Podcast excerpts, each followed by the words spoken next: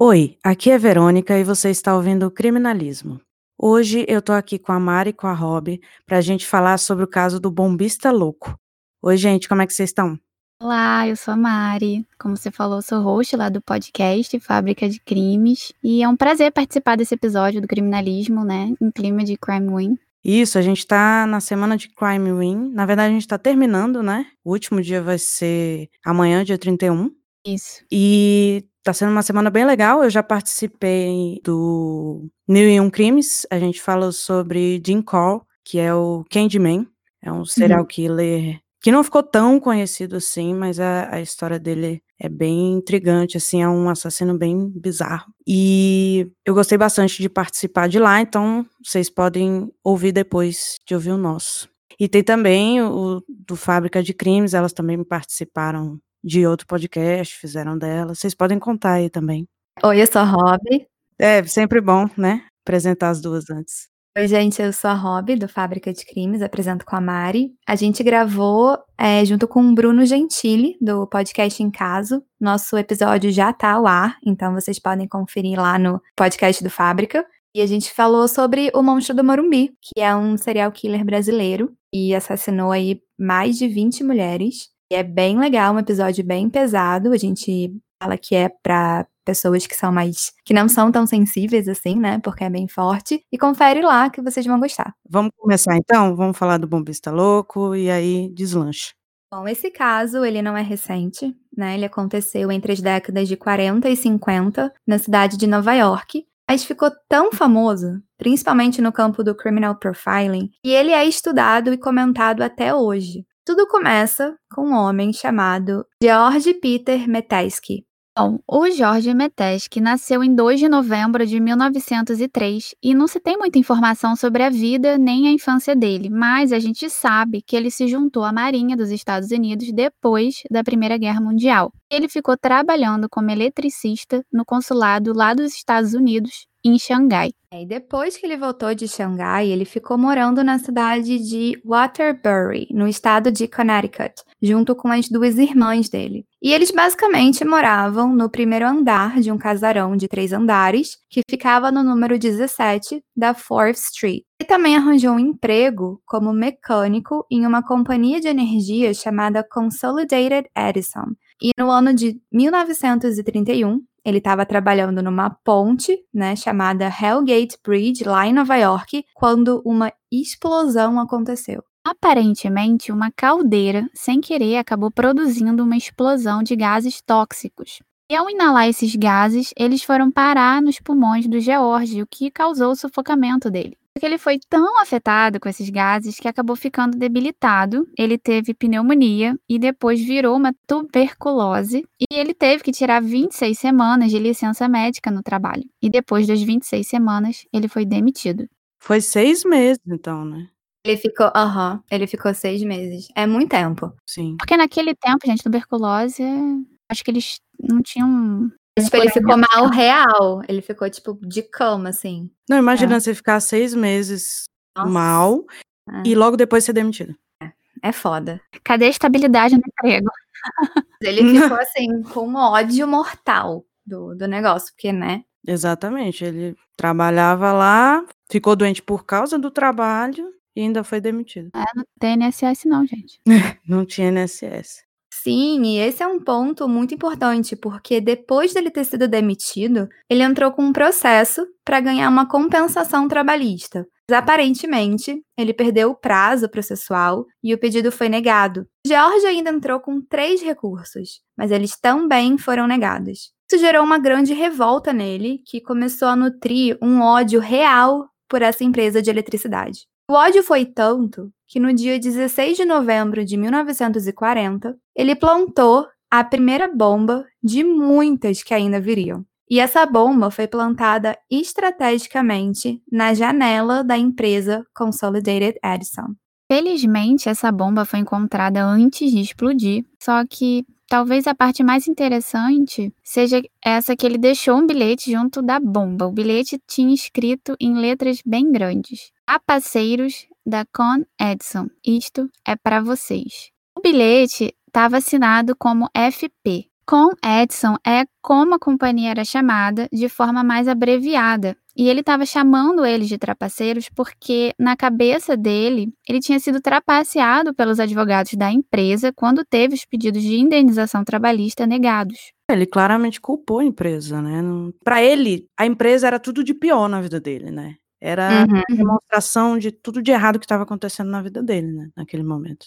Uhum. E aí, quando os investigadores viram esse bilhete, eles ficaram muito intrigados. Porque se a bomba fosse de fato programada para explodir, o bilhete teria sido destruído e essa mensagem que ele queria passar para a empresa não ia acontecer. Então, nesse primeiro momento, eles imaginaram que talvez a bomba fosse falsa, mas também quase não deram muita atenção para o acontecimento. Eu acho assim que mais importante para ele era chamar a atenção.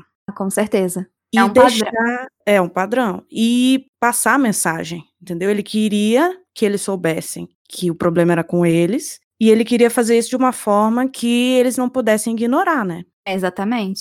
E quase depois de um ano, em setembro de 41, uma segunda bomba, muito parecida com essa primeira, inclusive, foi plantada no meio da rua, e a mais ou menos umas cinco quadras de distância de onde ficava essa tal empresa Con Edison que ele tanto odiava. Só que essa bomba ela não tinha nenhum bilhete e ela estava desabilitada. Agora, a teoria da polícia era de que muito provavelmente a pessoa estava programando a bomba, mas avistou algum policial e saiu correndo, deixando a bomba desabilitada. É, mas logo dois meses depois, em dezembro de 41, a polícia recebeu uma carta que parecia muito com aquele bilhete lá anterior que a Mari leu. E era uma carta com letras bem grandes que dizia: Eu não farei mais nenhuma bomba enquanto a guerra durar. Meu espírito patriota me fez decidir isso. Depois eu irei à justiça contra Con Edison.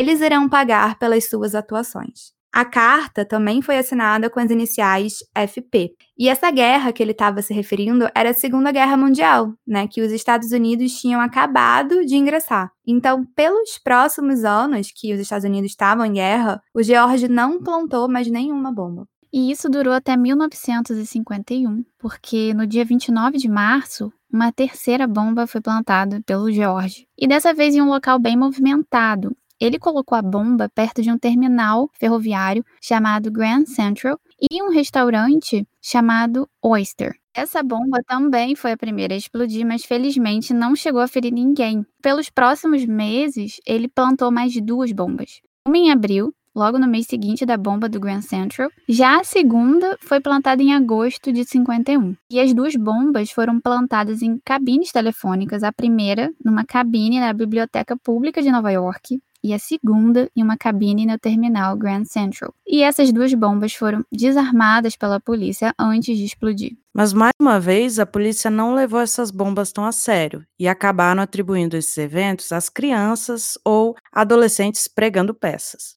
Então não houve uma investigação criminal. Depois disso, o George plantou mais uma bomba em uma outra cabine telefônica perto da Con Edison, que explodiu, mas que, graças a Deus, não feriu ninguém. Ele também chegou a enviar uma bomba para o prédio da Con Edison, mas ela também não explodiu. No dia 22 de outubro, o jornal New York Tribune recebeu uma carta com letras grandes que dizia: As bombas irão continuar até que a Consolidated Edison seja levada à justiça pelos atos de distrato contra mim. Eu esgotei todos os outros meios. Com as bombas, eu pretendo que outras pessoas clamem justiça por mim.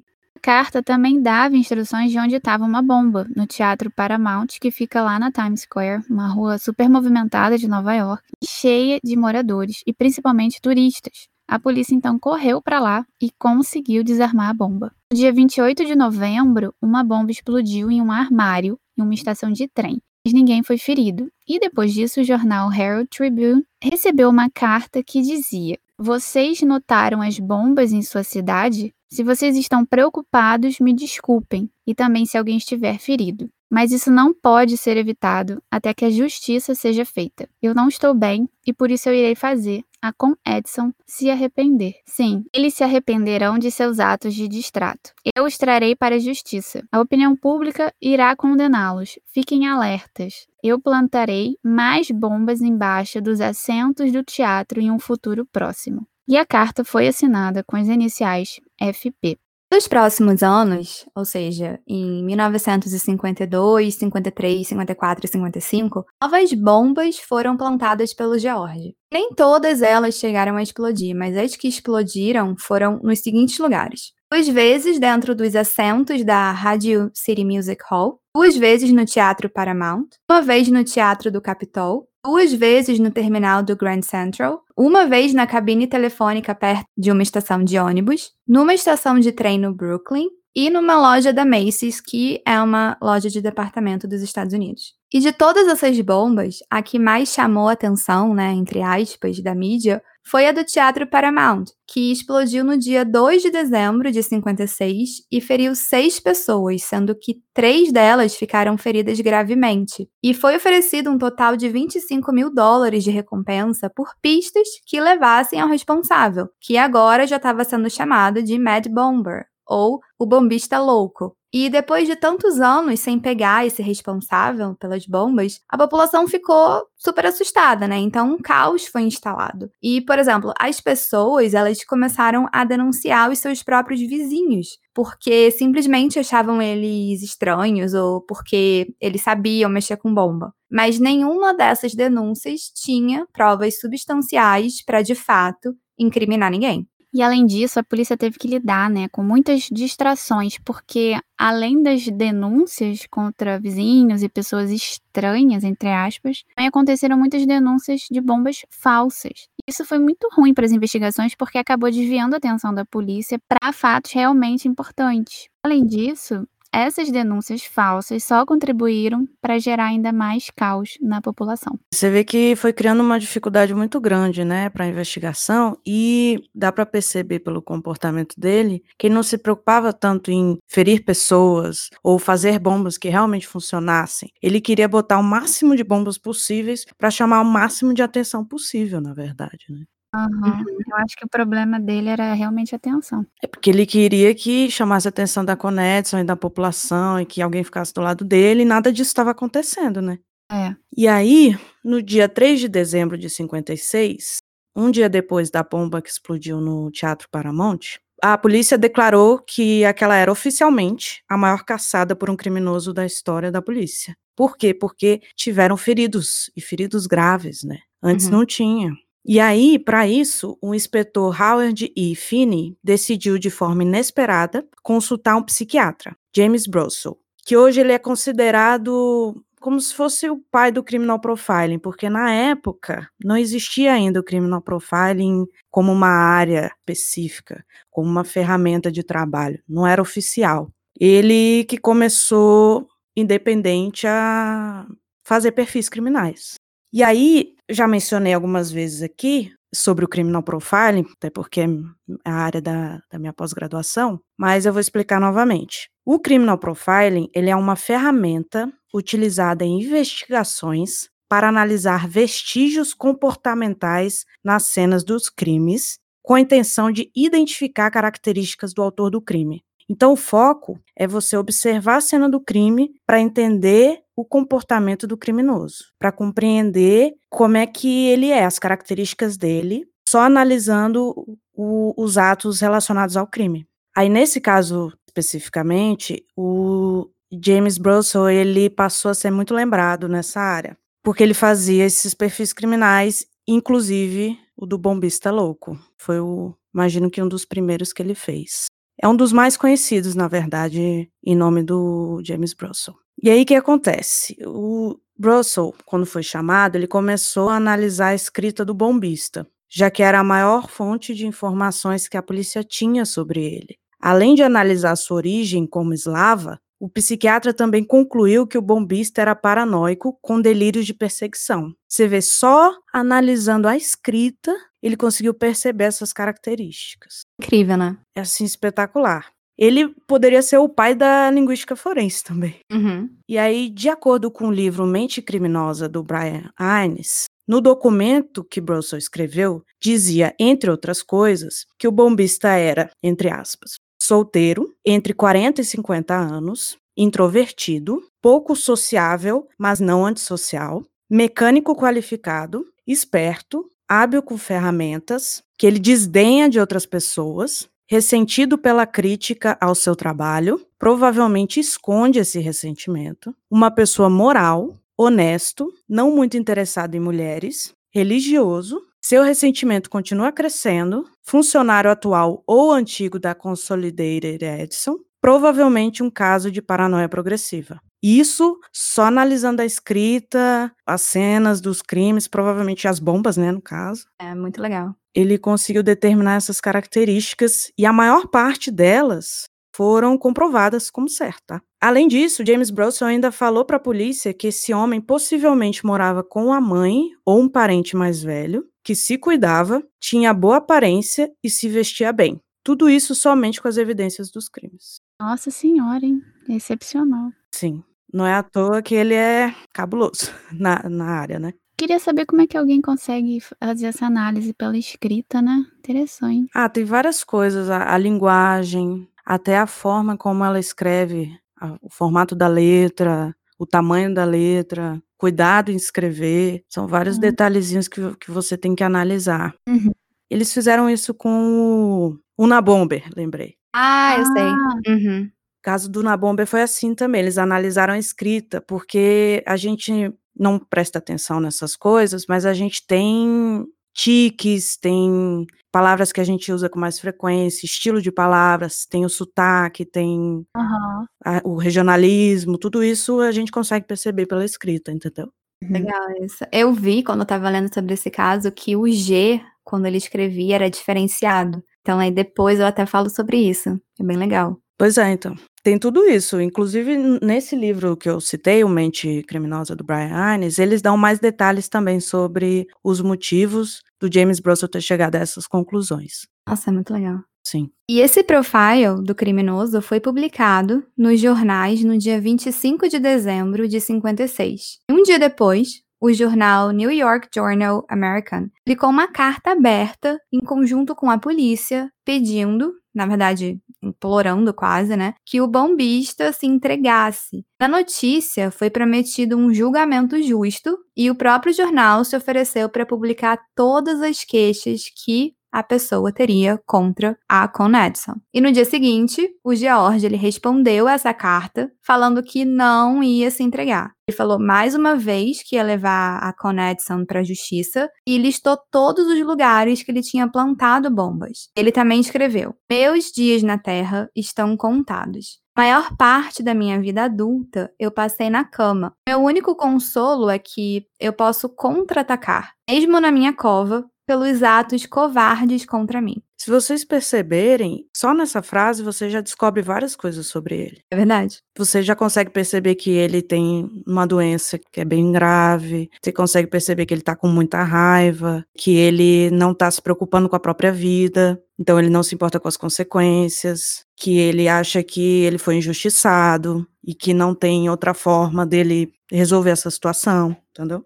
No dia 10 de janeiro, o jornal publicou essa carta-resposta do George e escreveu uma nova carta aberta perguntando quais eram as queixas dele. E ele escreveu uma segunda resposta em que contou sobre alguns materiais que ele usava para fazer as bombas, prometeu uma trégua até o dia 1 de maio e disse que ele ficou desabilitado depois de um acidente enquanto trabalhava na Com Edison. Nas palavras dele, abre aspas, quando um motorista fere um cachorro, ele deve reportar isso. Mas o mesmo não acontece com um trabalhador ferido. Ele é inferior a um cachorro. Eu tentei levar a minha história para a imprensa, eu tentei centenas de vezes, eu digitei em torno de 800 mil palavras Ninguém se importou. Eu farei esses atos de covardia conhecidos. Eu tive muito tempo para pensar. Eu decidi plantar bombas. O jornal então publicou a carta-resposta dele no dia 15 de janeiro e perguntou mais detalhes, incluindo datas para que ele pudesse levar a Con Edison à justiça é, e garantindo de novo um, um julgamento justo. E o George respondeu agora, pela terceira vez, né? Dia 19 de janeiro. Ele disse que após o acidente, ele ficou deitado no concreto por horas, sem que ninguém percebesse que ele estava ali. Ele acabou com isso desenvolvendo pneumonia e depois tuberculose. E um ponto muito importante é que nesse momento, pela primeira vez, ele deu a data do acidente, 5 de setembro de 1931. E ele também disse que estava considerando se entregar e reabrir o caso contra Con Edison. No fim, ele agradeceu ao jornal, o New York Journal, e prometeu que os bombardeios nunca mais iam acontecer. Um outro detalhe bem importante é que durante dois anos, a própria Con Edison negou acesso da polícia aos registros de empregados desligados anteriormente a 1940. Eles diziam que todos esses registros tinham sido destruídos, que não era verdade, porque em 18 de janeiro de 57, uma empregada da Con Edison, chamada Alice Kelly, achou um arquivo que estava marcado em vermelho com as palavras injustiça e permanentemente desabilitado. E obviamente o arquivo pertencia ao ex-funcionário George Metesky e ela avisou a polícia imediatamente, né? Pouco depois das 5 horas daquele dia. E inicialmente eles acharam que essa seria mais uma das milhões de pistas falsas, mas só por garantia, eles foram até o endereço do George ficar de olho. Então é interessante porque se eles tivessem passado esses documentos, talvez eles teriam descoberto muito antes, né? Com certeza. Eu acabei de pensar isso. Dois anos de enrolação e eles nem entregaram. Na verdade, foi uma funcionária que achou. Uhum. Assim, sem querer, e procurou a polícia. É, quando eu tava pesquisando sobre esse caso, eu li que essa funcionária, essa Alice, ela foi até a polícia para entregar essas provas e eles pensaram assim: ah, ok, ela fez um trabalho que a própria empresa não estava fazendo, né? Uhum. E ofereceram a recompensa para ela que eles estavam prometendo, só que ela não aceitou. Ela falou que ela estava ali no, na função dela e ela falou que não precisava. Olha só, interessante. É. Então, como a Mari falou, a polícia ficou de olho na casa dele, né, para observar as coisas que ele fazia. Poucos dias depois, no dia 21 de janeiro, eles conseguiram finalmente um mandado de busca e apreensão para poder entrar de fato na casa do George. Eles encontraram George dentro de casa e pediram uma amostra da escrita dele, principalmente da letra G. George então escreveu a letra G no papel, ele olhou para os policiais e disse: eu sei por que vocês estão aqui. Vocês acham que eu sou o Matt Bomber. E quando perguntaram para ele por que, que ele assinava FP nas cartas, ele disse que FP era para fair play, né? Ou seja, a tradução seria jogo justo. Não, eu tô pensando aqui em entender o que, que isso significa. Eu não, não peguei. Vocês pegaram? Então, o fair play, eu acho que. Eu sei que lá fora eles falam muito isso com relação a crimes. Mas eu não, sei. Eu acho que não é tipo jogo limpo, alguma coisa assim. É, tipo jogo justo. Mas aí ele tá querendo dizer que ele tá. Tá só fazendo o que ele já deveria fazer, de repente? Tipo. É quase como que um acerto de contas, né? É. Ah, e faz sentido, realmente. Eu pensei por esse sentido, mas eu acho que. Eu não sei, eu acho que talvez você sendo dos Estados Unidos e falando isso, né? Tem algum outro significado que a gente desconheça de um, um fair play, mas a gente aqui seria o equivalente a um jogo justo. É, quem souber aí, quem tiver um outro significado para fair play, avisa pra gente, né? Isso aí. Fiquei bem curiosa agora. E a polícia, então, investigou o resto da casa e eles encontraram todos os materiais que ele usava para fazer as bombas. Então, ele foi preso ali, na casa dele mesmo, e um detalhe curioso é que quando os policiais chegaram na casa e ele abriu a porta, ele estava de pijama. Mas, antes de ser algemado, os policiais pediram para ele se trocar e ele voltou usando um terno trespassado, bem chique. Durante o interrogatório, o George disse tudo o que aconteceu no dia do acidente. E ele só começou a plantar as bombas, que foram 32 no total, porque ele não conseguiu um acordo justo como ele esperava. Ele deu uma lista de cada uma das 32 bombas, que chocou bastante a polícia, porque eles repararam que tinham 15 delas que eles nem imaginavam que existiam. Pois é, doido. As manchetes explodiram quando ele foi finalmente capturado e ele deu declarações como, aspas, eu estou orgulhoso de ter feito isso. Quase todas as fotos ele aparece sorrindo, né? O que é algo que eu acho que chama muita atenção, de fato. Sim. E ele foi submetido ao tribunal do júri, indiciado por 47 crimes, incluindo tentativa de homicídio, degradação de prédios públicos, porte de arma e perigo à sociedade. Importante falar que, apesar de muitas bombas terem explodido, nunca ninguém morreu. Aliás, matar pessoas nunca foi o intuito dele, né? E ao todo, 15 pessoas foram feridas, mas apenas uma se feriu mais gravemente. O George também disse que rezava para que ninguém se machucasse com as bombas dele, principalmente aos domingos. Como assim? Então, lembra que o James Bronson falou que ele era religioso? Uhum. É verdade. Também falou que ele era bem vestido, né? E quando ele se trocou. É. Exatamente o que eu ia falar. Ele botou um, um terno bem chique para ser preso, porque ele andava sempre bem vestido.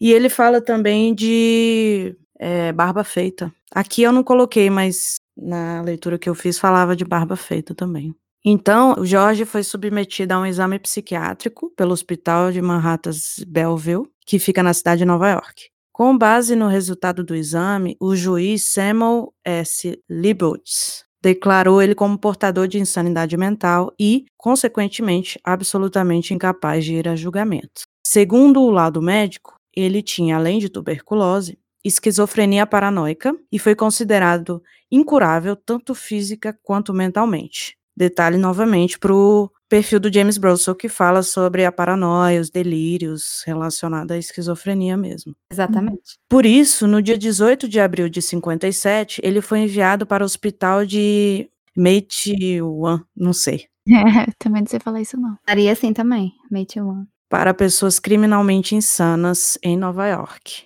Lembrando que em 57, né, os hospitais psiquiátricos eram bem diferentes de hoje em dia. Então, vale lembrar que os tratamentos eram diferentes. Tinha, inclusive, se eu não me engano, lobotomia nessa época, então, bem complexo. Mas eu acho importante ressaltar que ele é considerado esquizofrênico, e é óbvio que a maior parte dos esquizofrênicos não são violentos, mas você vê que ele tem um delírio de perseguição relacionado à empresa, de que eles foram injustos e etc. E ele é até bem organizado para plantar as bombas, etc. Dizem que psicótico não é organizado, mas ele pode ter uma organização. O que, que não é organizado na cabeça dele é os motivos, entendeu? Ele tem delírios, ele, ele não consegue perceber a realidade, ele tem uma distorção da realidade. Mas isso não significa que ele não vá fazer as coisas de forma organizada, que ele não vai parar para pensar como que ele vai fazer as coisas. Isso só significa que os motivos dele são distorcidos, são irreais. É, isso é interessante também. Eu pensei vendo as fotos do caso, e aí. Eu não sei se você disponibiliza geralmente as fotos. Posso disponibilizar. Eu vi que tem bastante foto interessante, né?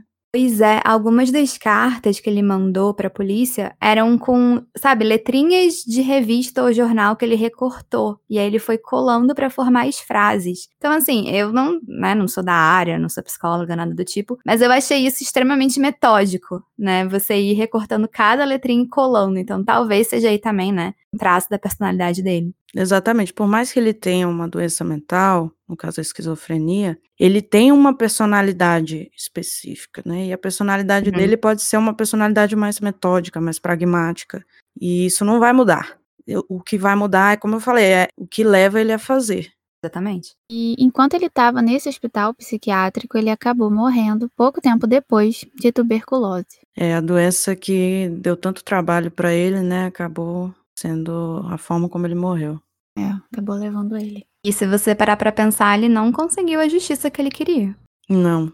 Isso que é o pior, né? Ele fez de tudo, plantou 32 bombas e não adiantou nada. É, eu acho que ele acabou ficando muito famoso. Esse caso foi muito importante pro criminal profiling, mas eu não sei se era exatamente o que ele queria, né? Ele não queria exatamente ser famoso, ele queria só fazer justiça, ser recompensado. Acabou virando uma coisa completamente diferente. É, acabou virando um, um ícone do criminal uhum. profile, né? Ele, até porque ele não é um caso tão famoso assim hoje em dia, né? Não se fala tanto. Se fala muito mais sobre o Nabomber do que sobre ele. Verdade. Até verdade. porque o Nabomber matou pessoas, imobilizou. Foi mais pesado, né? Teve vítimas e etc, né? Mas eu gosto muito desse caso porque ele mostra bem assim, de forma crua, como é que funciona o criminal profiling. É, foi a origem, né? É como se fosse a origem, porque a gente sempre fala do FBI, Uhum. principalmente agora com Mind Hunter, etc. A gente acaba sempre focando no FBI. Mas existem outras pessoas que já faziam esse tipo de trabalho sem chamar de criminal profile, entendeu?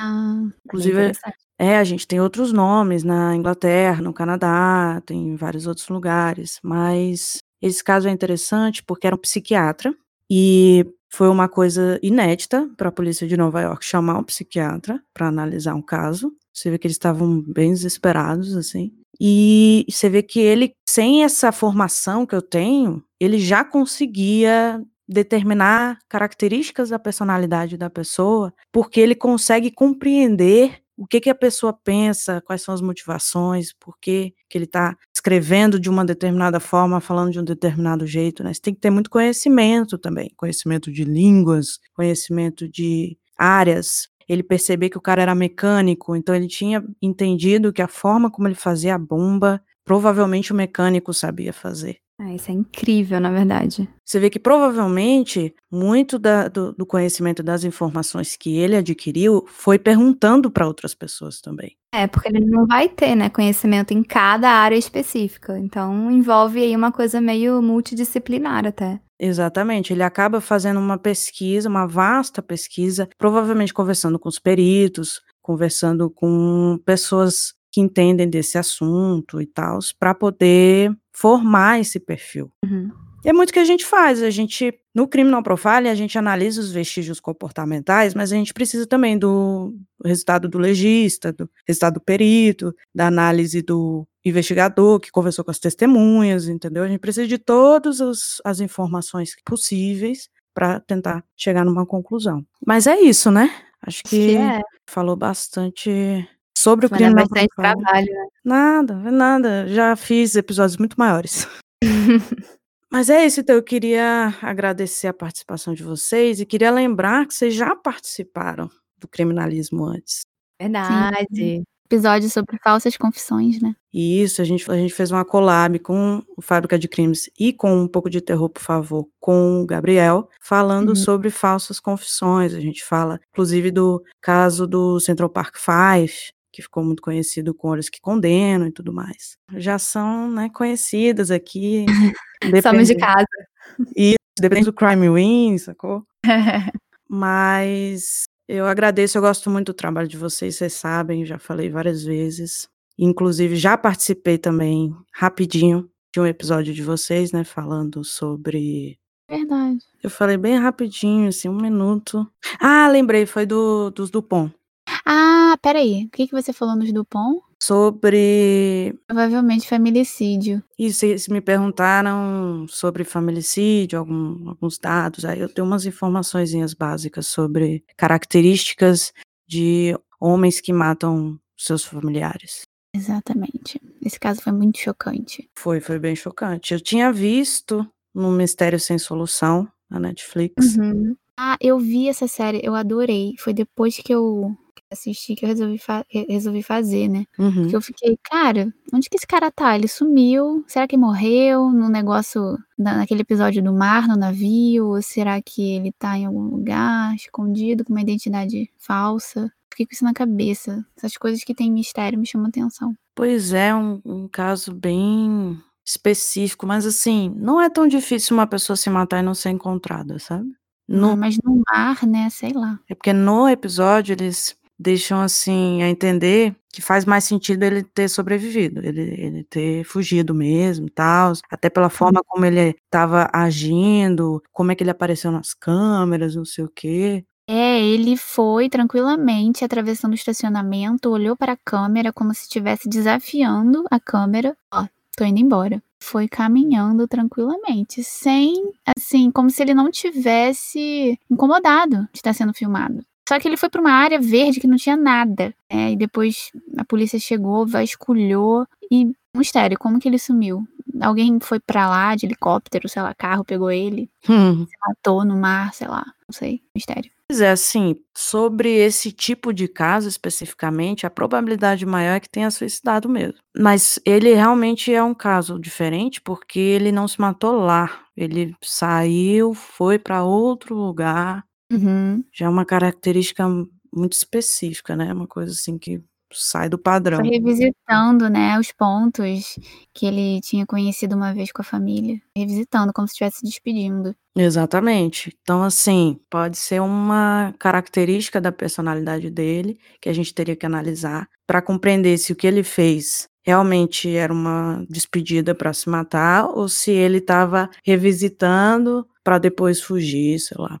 Porque ele já conhecia a área, não sei. É estranho, né? Agora pensando bem, pode ser que ele estivesse preparando para tirar a própria vida. Possível, né? Assim, do jeito que ele estava fazendo todo aquele recorrido. É, a questão das cartas, né? Tem bastante É. coisa. Sentimental. Ele se preparou muito para fazer aquilo. Pois é. Mas tudo bem, a gente, né? Viajamos. Vejamos. Ai, gente. Espero que vocês tenham gostado do caso, do episódio, tenham curtido essa parceria entre o Fábrica e o criminalismo mais uma vez, né? Mais uma vez. Exatamente. Vocês sabem que esse não é o meu formato, eu não costumo falar de um caso específico. Uhum. Mas quando a gente fala do Crime Win, a ideia era todo mundo falar de um caso. Uhum. E aí eu pensei, cara, não faz sentido eu sair, né, desse, desse padrão, falar de outra Uhum. coisa. Então eu resolvi trazer um caso que envolve o criminal profiling pra gente poder falar de criminal profiling, entendeu? Claro, pra se encaixar no seu perfil. Exatamente. Eu acho que deu muito certo. Ah, eu Sim. também acho. Ficou bem legal. Então é isso, gente. Vou pedir pra vocês falarem do podcast, do, das arrobas, é, onde é que a gente encontra vocês.